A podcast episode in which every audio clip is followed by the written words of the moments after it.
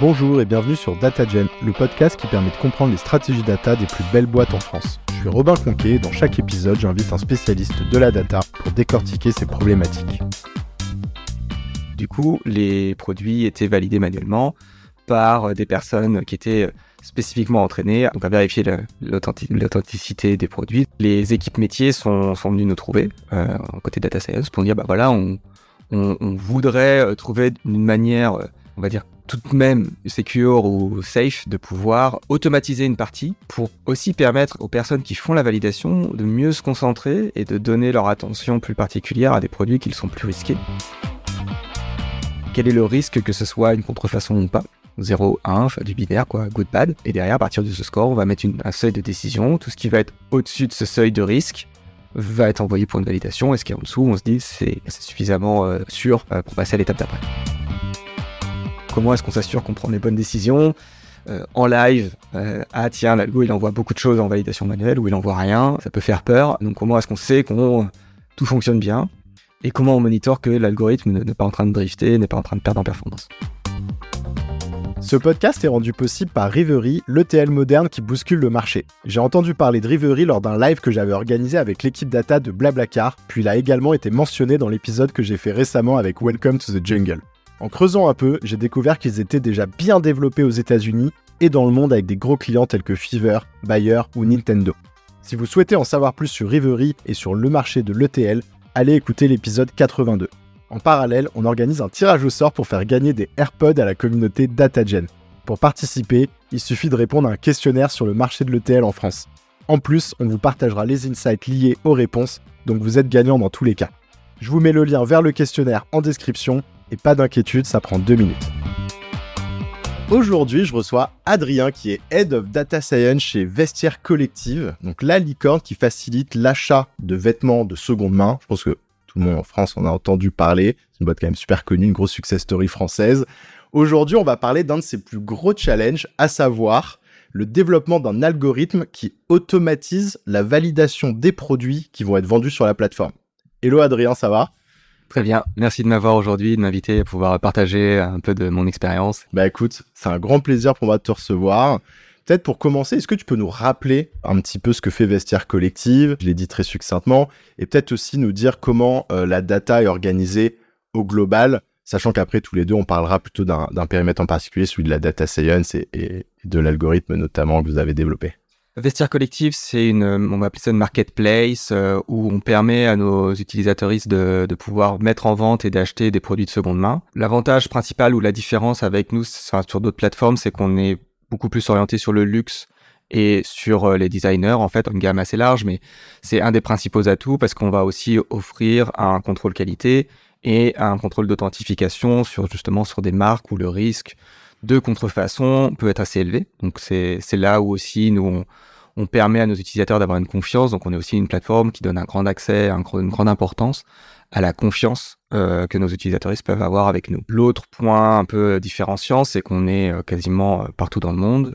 On n'a pas nécessairement des présences hyper localisées partout, partout, mais on a aussi cette appétence à vouloir permettre à n'importe quelle euh, personne ou qu'elle soit de pouvoir euh, acheter et vendre. Alors, il y aura toujours des, des limitations, on va dire, des fois parfois un petit peu légales sur certains types de produits, notamment de la fourrure ou des cuirs exotiques. Mais en gros, l'idée pour nous, c'est vraiment de fluidifier aussi ça et euh, permettre une circularité des, vêtements. Donc quand on en a plus envie et qu'on qui sont encore en très bon état, ben voilà. Donc c'est vraiment dans cette démarche là. Et la deuxième, c'est aussi bah, de pouvoir donner accès à des produits de meilleure qualité, de luxe et euh, à des prix euh, beaucoup plus abordables. Donc, a été aussi, je pense, une émission importante de Vestiaire, notamment au, moment de sa création. Super intéressant. Et juste peut-être pour qu'on ait un ordre d'idée, vous êtes combien chez Vestiaire Collective maintenant? On n'est pas loin de, de 700 aujourd'hui. Comme j'ai expliqué, avec le contrôle qualité, contrôle d'identification, on a aussi une grande partie de logistique, ce qui fait que donc en fait dans beaucoup de l'organisation, euh, voilà, c'est pas, on n'est pas du pure tech, euh, etc. Donc il y a quand même aussi une grande partie qui va être due à de la logistique, à de l'opération. C'est pour ça que bon, par rapport au nombre de personnes qu'on est aujourd'hui, ça peut sembler important, mais euh, il y a vraiment beaucoup d'activités sur lesquelles euh, nous on, intervient et pas que euh, gérer une plateforme euh, technique en fait. Et du coup côté data, vous êtes combien et grosso modo quelles sont les, grandes équipes quand vous êtes organisées?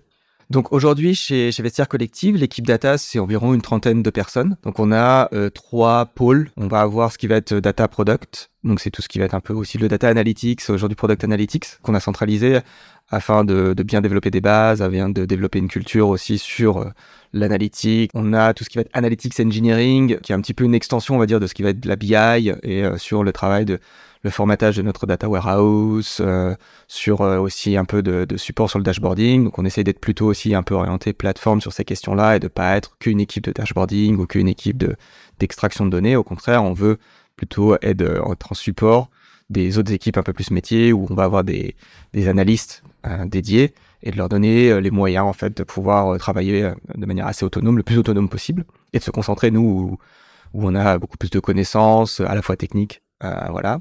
Et le dernier pôle qui est donc le mien, qui est donc data science and engineering. J'englobe aussi une partie de data engineering, tout ce qui va être autour du, machine learning, déploiement d'algorithmes, mise à disposition de données un petit peu sur certaines fois, même si c'est pas a des choses très euh, compliquées, euh, cutting edge, mais des fois on a du de la modélisation à prendre en main. Euh, donc voilà, donc ça va être la gestion de ces modèles et de la data engineering qui ont un peu deux missions. On a une partie un peu data platform, collecte de données, structuration un petit peu de, différentes sources et nos outils d'orchestration et de déploiement.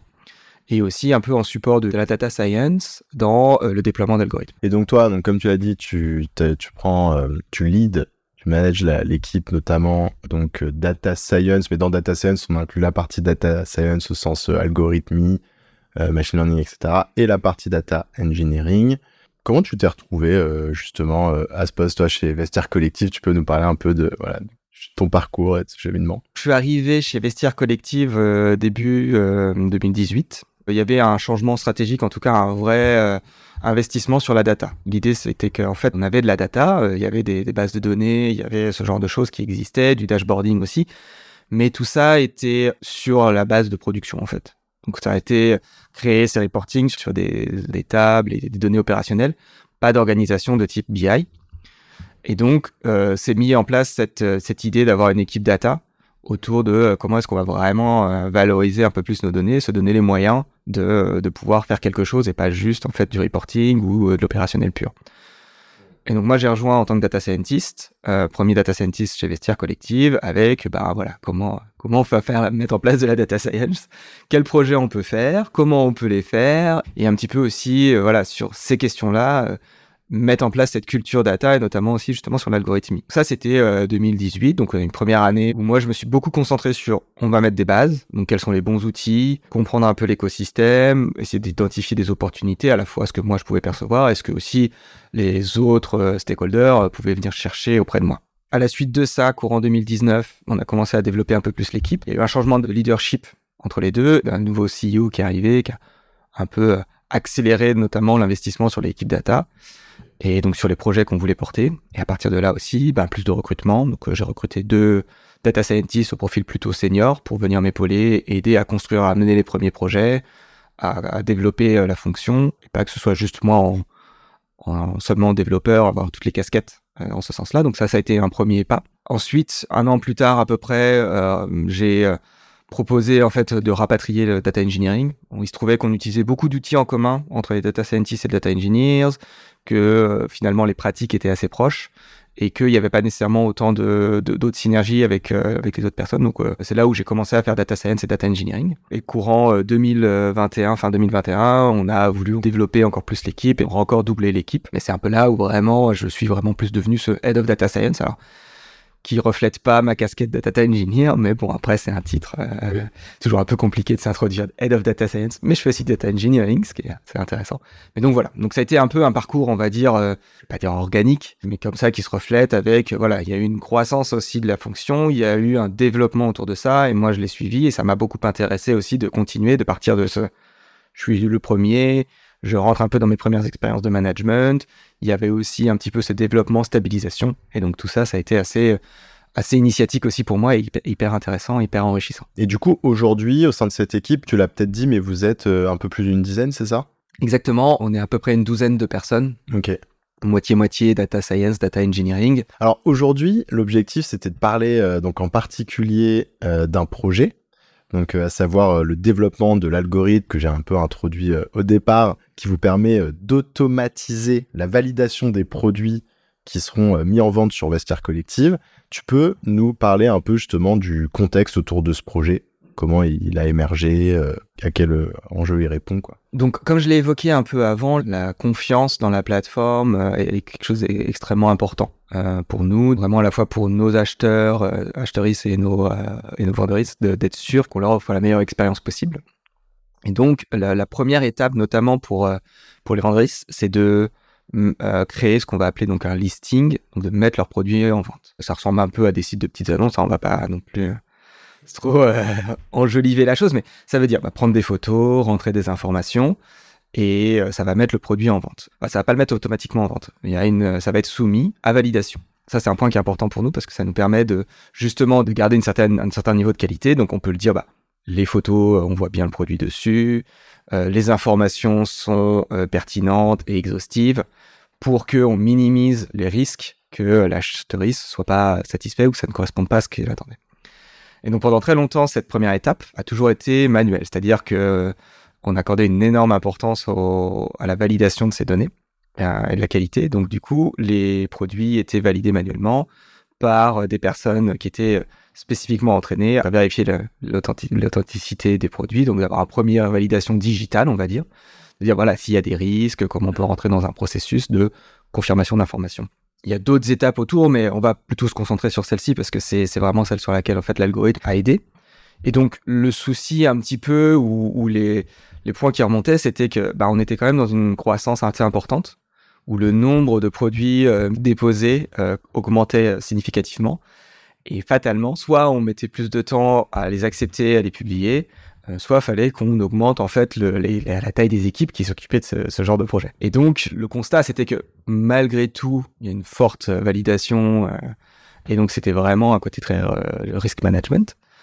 Donc les équipes métiers sont, sont venues nous trouver euh, côté data science pour dire bah voilà on, on, on voudrait trouver une manière on va dire tout de même secure ou safe de pouvoir automatiser une partie pour aussi permettre aux personnes qui font la validation de mieux se concentrer et de donner leur attention plus particulière à des produits qui sont plus risqués. Donc ça nous permet à la fois d'aller plus vite sur ce qui est moins risqué, d'être aussi beaucoup plus précis sur ces validations et donc d'améliorer de, manière générale la qualité. Je sais pas si tu l'as partagé, mais juste pour qu'on ait un ordre d'idée, euh, on parle à peu près de combien d'objets à valider euh, par mois grosso modo, pour qu'on se rende compte de, l'échelle et du coup de l'impact, effectivement, de l'algorithme, si on se dit que l'algorithme est en capacité de, bah, de passer ne serait-ce que, je sais pas, 20-25% en automatique. Là, aujourd'hui, par mois, on doit pas être loin, enfin un peu plus d'un demi-million de produits. En fait, on parle d'un gain de temps énorme, euh, potentiellement, euh, ne serait-ce qu'en allant chercher un, un, certain pourcentage de validation automatique. Quoi. Exactement, parce que c'est vrai que, mine de rien, on peut toujours faire accélérer les, les, les process et demander aux gens d'aller très très vite mais euh, ça va toujours prendre quelques minutes ou voire beaucoup plus et voire même quelques heures notamment quand il y a euh, beaucoup de produits qui sont euh, qui sont soumis. Et donc, du coup, je suppose qu'il y a dû avoir pas mal d'étapes pour bah, passer voilà de, ce premier meeting où l'équipe métier est venue vous voir avec ce problème, avec peut-être ce début de solution. Ils dire il y a sûrement quelque chose qu'on fait avec la data. Ils n'avaient peut-être pas identifié la, solution exacte jusqu'au moment où vous avez eu un algo live vraiment qui était en capacité de bah, de passer en automatique un, certain pourcentage de, de produits. Tu peux nous parler un petit peu de, ces étapes? Le premier point qui va être un peu, on va dire, euh, comme tout un peu développement de produits, ça va revenir un peu au niveau du scoping. Donc l'avantage qu'on avait dans ce projet-là, c'est que la demande était émise d'une équipe en particulier. Donc on avait ce qu'on va appeler un peu du pool. En fait, on est pool dans le projet. Euh, donc c'est hyper intéressant. Ça veut dire qu'on a déjà en fait une dynamique, euh, des volontés qui se mettent en place, des stakeholders clairement identifiés. Et donc là, là-dessus, ça nous a permis en fait euh, déjà d'avoir des bonnes bases.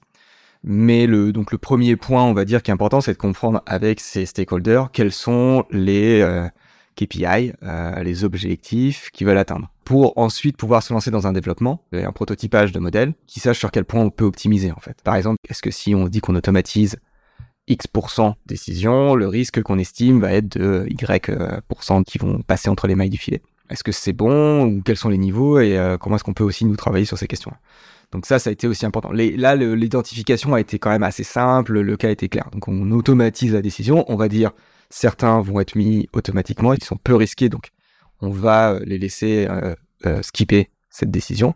Et pour les plus risqués, ils vont être validés manuellement par une personne.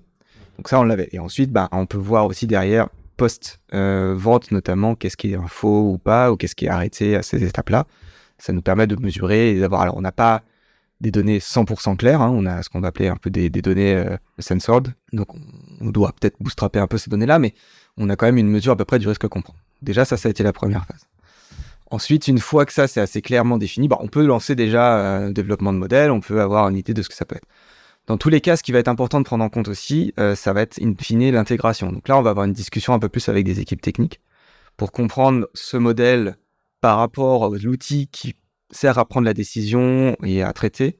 Comment est-ce qu'on l'intègre dedans dans le process? Quelles sont mes données disponibles à cet instant-là? Quelles données je peux donner à mon algorithme afin qu'il puisse prendre une décision la plus informée possible. Ne pas avoir à euh, attendre trop longtemps, etc. Une fois que ces deux informations-là sont à peu près clarifiées, quelles sont les données qu'on peut utiliser, quels sont les objectifs, ben, on peut se lancer dans un développement de modèle. On peut euh, proposer, faire des propositions, discuter, se rendre compte est-ce que c'est suffisamment performant pour se dire qu'on peut y aller avec et donc lancer un premier, un premier jeu. Est-ce que j'essaie de comprendre du coup l'algorithme, si on prend sa version peut-être la plus simple, une manière de le schématiser, c'est ouais, que c'est de la reconnaissance d'image, c'est-à-dire que par exemple, parfois il y a des produits simplement qui sont pas en assez bon état et vous êtes capable de le voir sur la photo parce que je sais pas, vous voyez un trou, alors c'est peut-être pas aussi gros que ça, mais je veux dire c'est pour simplifier. Et donc là, vous savez que ça, non, ça peut pas y aller. Ou parfois, justement, à l'inverse, on voit que vraiment le, il est quasiment neuf, ça se voit parce qu'il y a encore l'étiquette ou je sais pas. Et du coup, bah celui-là, vous êtes capable de le passer en automatique. Et parfois, c'est un peu un entre-deux et où là, bah, vous n'êtes pas capable et vous savez que bon, faut le repasser euh, euh, en manuel. Peut-être que c'est, euh, je sais pas, certaines typologies de matière où vous savez que c'est un peu plus compliqué, que là, l'algo est moins bon, machin. Enfin, c'est, est-ce que ça joue sur l'image ou c'est aussi sur, sur d'autres paramètres que ça va se jouer? Très bonne question. C'est vrai qu'aujourd'hui, en plus, on parle beaucoup d'image processing. Ça devient beaucoup plus à la, à la mode et beaucoup plus accessible. Alors, dans la toute première version, on n'avait pas l'image parce que c'est une donnée qui est, euh, on va dire, malgré tout quand même compliquée à traiter mhm. et à mettre à disposition. Et en termes de complexité de déploiement d'algorithmes sur euh, déployer du, deep learning en production, il y a beaucoup de discussions autour de comment ça se fait, etc. Et c'est pas, euh, disons que c'est pas la. C'était pas facile à faire pour un proof of concept, quoi. Voilà. Donc, le première version, ça a été, on va dire, une sorte de requête SQL avec des tables un peu de lookup sur des informations agrégées, donc des moyennes sur des indicateurs, très simples mais qui nous permettait de pouvoir avoir un pouvoir explicatif sur pourquoi est-ce que l'algorithme a décidé de cette manière-là. Euh, grosso modo, on a pris des informations relatives au produit, des informations relatives au, au à l'utilisateur, et de se dire, OK, par rapport à euh, ces informations historiques qu'on a, et qui sont disponibles au moment de la prise de décision, comment est-ce qu'on va euh, calculer un score simple, explicable, et comme ça, s'il y a des questions sur pourquoi est-ce que ça a fonctionné comme ça, pourquoi est-ce que le score était comme ça, ah, ça se trouve, l'algorithme n'était pas bon, a fait une erreur, bah, on est facilement capable de pouvoir l'expliquer et de débugger, en fait, une décision, débugger le process. Hmm. Et ça, euh, pour moi, c'était assez fondamental. Certes, on n'avait pas l'algorithme le plus performant day one, mais on pouvait démystifier un peu ce que ça faisait et créer, en fait, une, comment dire, de, de l'adhérence au projet et en fait, de lancer une dynamique où les blocs se mettaient en place. Et donc, on pouvait plus facilement complexifier l'algo et le développer, l'optimiser après. Juste pour que je me projette, euh, j'essaie de comprendre. Donc, par exemple, une donnée qui était importante, même si c'était pas encore, comme tu le dis, euh, l'algo le plus performant euh, de la place, mais une, une donnée qui permettait justement de se dire, OK, ce produit-là, on pense que on est quasiment sûr à 100% qu'il peut être validé. Ça va être sur une typologie de produit donné, euh, sur euh, le vendeur parce qu'il n'y a jamais eu de problème sur son historique. En fait, on va être plutôt sur des données comme ça, euh, textuelles ou d'historique, et on sait qu'on a une super proba que en fait ce vendeur il nous envoie un bon produit et que sur un produit comme ça en fait on est on est good quoi. Je dirais que c'est un petit peu réducteur. Joli... Non non non non au contraire non c'est exactement ça en fait. Mais j'allais utiliser un terme je me disais je pense que c'est un petit peu trop un peu trop beau pour être vrai ouais, voilà, enjolivé. On va lui dire, c'est un modèle un peu bayésien. Mais c'est un peu ça, en fait. On n'a pas nécessairement poussé l'approche bayésienne, pour ceux qui sont familiers avec ça, très très loin. C'était vraiment ça. C'est, on va regarder des informations relatives au produit. Globalement, les gros points qu'ils vont avoir, ça va être notamment bah, les marques. Déjà, il y a des marques qu'on va pas contrôler, donc il n'y aura pas de, contrefaçon. Et il y en a bah, de luxe. Euh, voilà, on sait que c'est des choses qui sont copier. euh, Il y a plus de potentiels problèmes, donc faut faire plus attention. Exactement. Et puis sur ces choses-là, on sait que grosso modo, enfin l'historique est un bon euh, moyen de mesurer. Alors après, encore une fois, il y a, hum, il y a différentes choses hein, quand on va faire ce genre de décision. Il y a du ce qu'on va appeler genre le, le steady state ou le en fait l'état euh, moyen en fait des choses.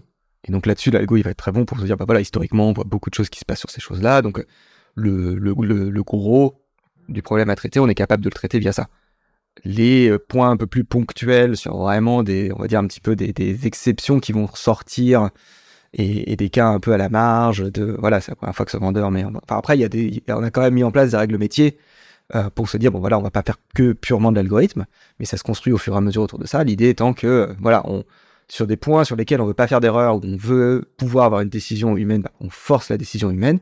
Sur le reste, le gros, on va avoir l'algorithme qui va justement se baser sur un peu toutes ces données un peu historiques. Quoi. Donc on fait de la classification. Quel est le risque que ce soit une contrefaçon ou pas? 0, 1, enfin, du binaire, quoi, good, bad. Et derrière, à partir de ce score, on va mettre un seuil de décision. Tout ce qui va être au-dessus de ce seuil de risque va être envoyé pour une validation. Et ce qui en dessous, on se dit c'est suffisamment euh, sûr pour passer à l'étape d'après. Et je trouve ça intéressant peut-être qu'on reparle une seconde effectivement de ensuite de l'itération qui a dû se mettre en place euh, une fois que la première version a été euh, mise en production. Quelle était un peu la collaboration que vous avez mis en place avec l'équipe métier à ce moment-là? Est-ce que du coup au début vous étiez vraiment presque une équipe pendant la durée de ce projet et ils étaient très présents et vous regardiez chaque semaine toutes les décisions de l'algo qui avaient posé problème pour euh, itérer. Puis c'est ce qui vous a permis petit à petit aussi de trouver le bon niveau de validation parce que bah, parfois vous êtes allé un peu trop, vous avez validé trop de produits, il y a eu trop d'erreurs. Et donc euh, là, ils vous ont dit, ah, ça va pas du tout, parce qu'au final, ça nous fait perdre encore plus de temps de rattraper le- les conneries d'algo. Et je sais pas si voilà, il y a des éléments un peu là-dessus que tu peux nous partager. Le projet, c'était un peu des projets, premiers projets aussi avec donc, ces équipes-là particulières. Donc c'est vrai que c'était un peu, on va pas dire qu'on a tâtonné, mais en fait, il y avait quand même des, justement, sur comment est-ce qu'on définit des seuils quand on passe de 100% manuel à une partie d'automatisation. Bah, comment on gère cette automatisation Donc là, il y a beaucoup de discussions à avoir et de savoir euh, qu'est-ce qui est le plus important, euh, comment est-ce qu'on peut mettre un chemin en fait en place. Une des approches que j'essaye de favoriser, notamment quand on a ce, ce trade-off en fait à faire entre la proportion de, de, de- en fait, on va dire, d'accepter ce qu'on laisse passer et le risque qu'on prend par rapport à ça. C'est un truc qui vient de mon expérience quand j'ai bossé un petit peu en analyse de crédit, en fintech pendant quelques temps. C'est d'essayer de mathématiser ou de mettre un peu une sorte de modèle économique autour de ça. Donc ce qu'on a essayé de faire, c'est de dire bah, par rapport à toutes les combinaisons de décisions possibles, algo, pas algo, et donc l'algo étant un seuil, on peut voir, on peut le faire varier pour comprendre un peu en fonction de ce seuil les changements de décision, mais en fonction de chacune des combinaisons et celle-ci étant modulée, bah, quel est un peu le, le gain ou la perte d'argent qu'on ferait. Donc euh, voilà, si on envoie une personne, bah, le coût de validation d'une personne, ça nous coûte X.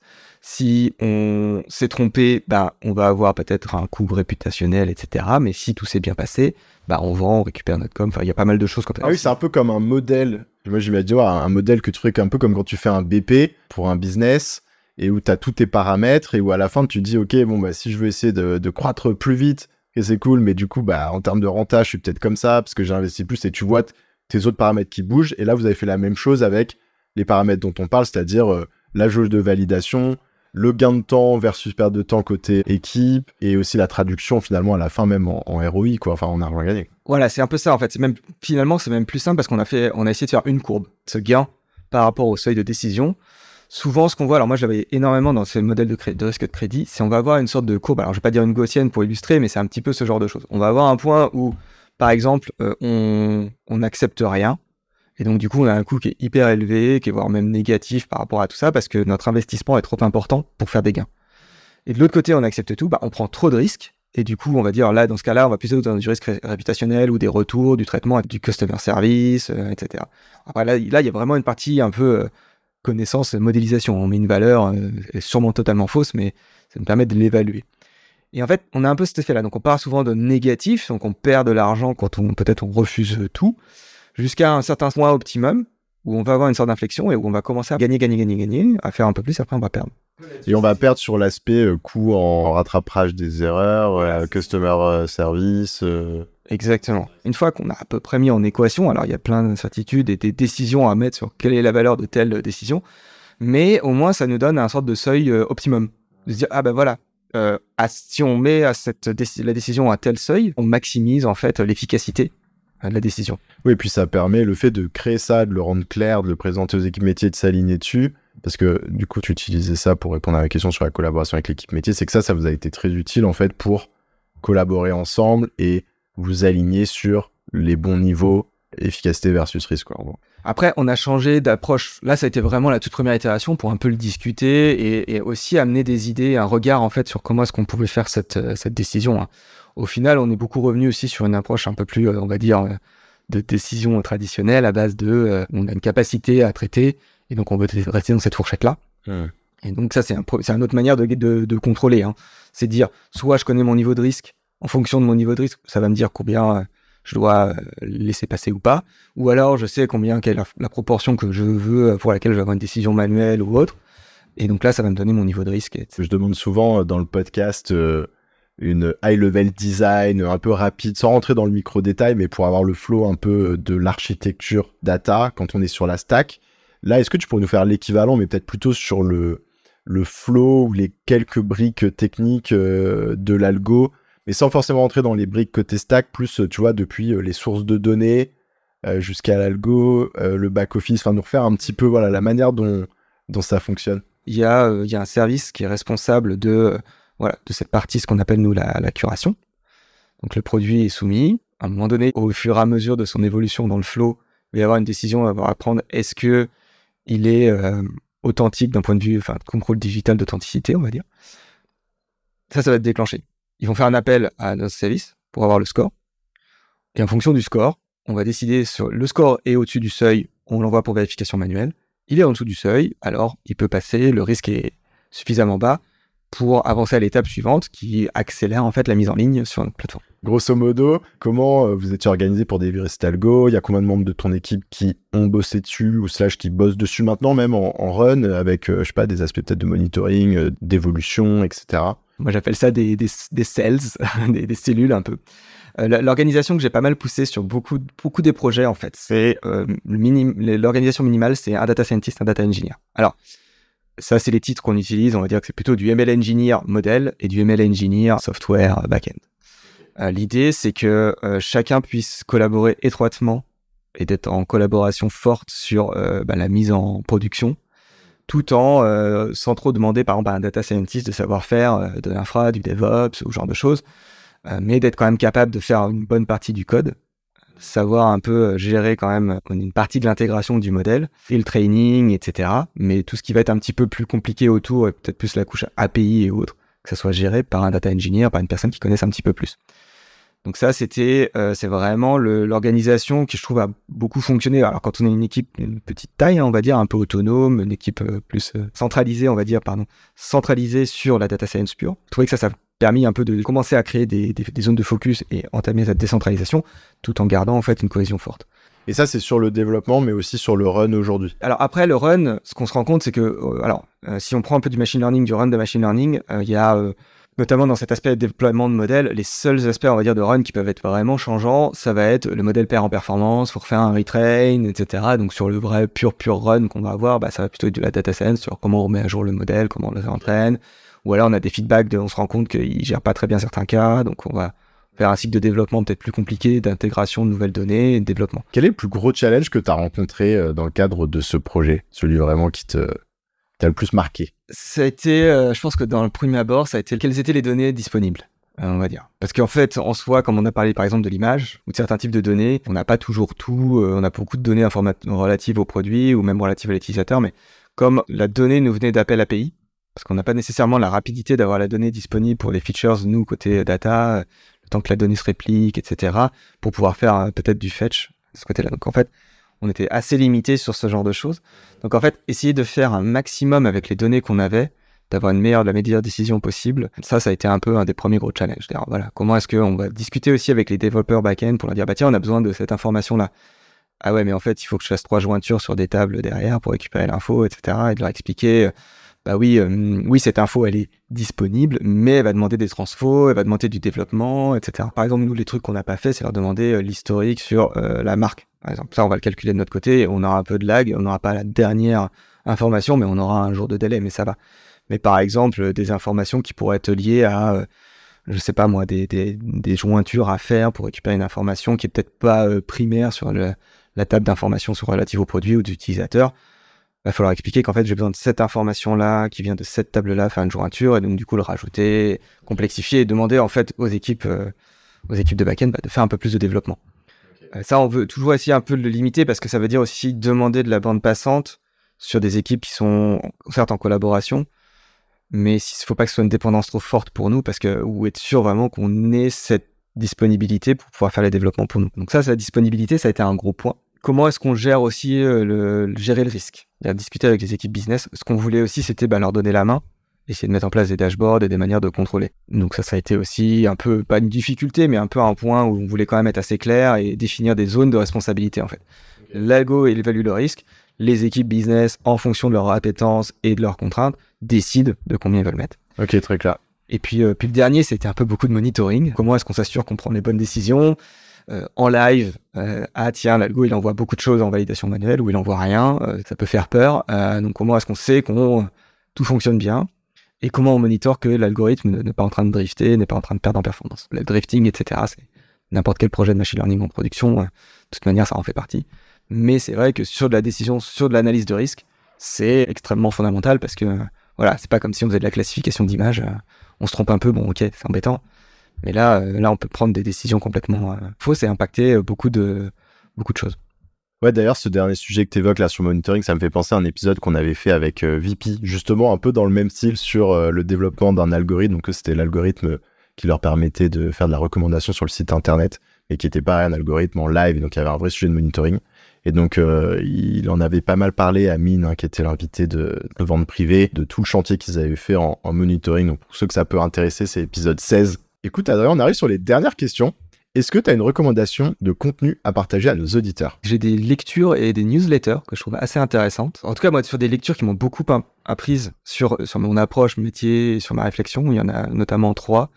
Une, des premières, ça a été The Visual Display of Quantitative Information de Edward Tuft.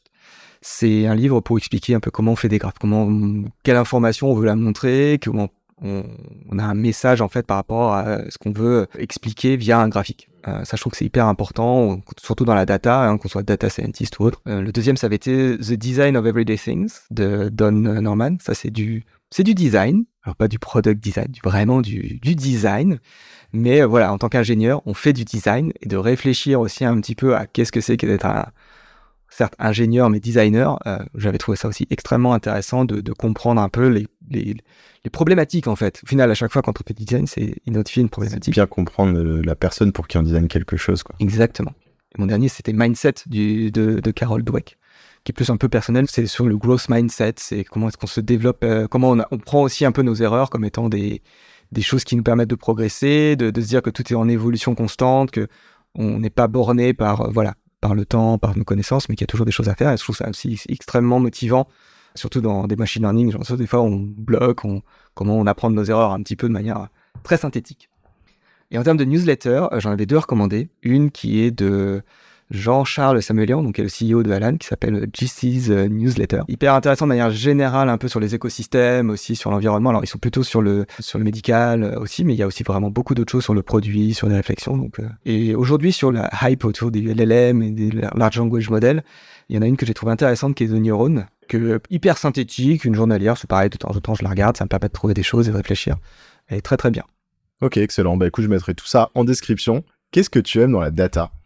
À la base, j'ai un, parcours mathématique appliqué informatique. Après coup, euh, j'ai découvert les statistiques. Et parce que c'était à l'époque où le machine learning, la data était encore un peu balbutiante et pas existante, on va dire, vraiment structurée comme ça l'est aujourd'hui. Et ce que j'ai trouvé hyper intéressant, c'est la, capacité à, la data de régler en fait certains problèmes, on va dire, ou de trouver des solutions. Euh, c'est ce que je trouve, euh, que ce soit sur les aspects de machine learning, d'analytics, d'usage de la donnée, mais de manière générale, c'est ce côté un petit peu, l'image que j'ai, c'est un peu une torche. On est un peu des fois, enfin, on est un peu euh, découvert un chemin et on arrive à un moment donné où on ne sait pas.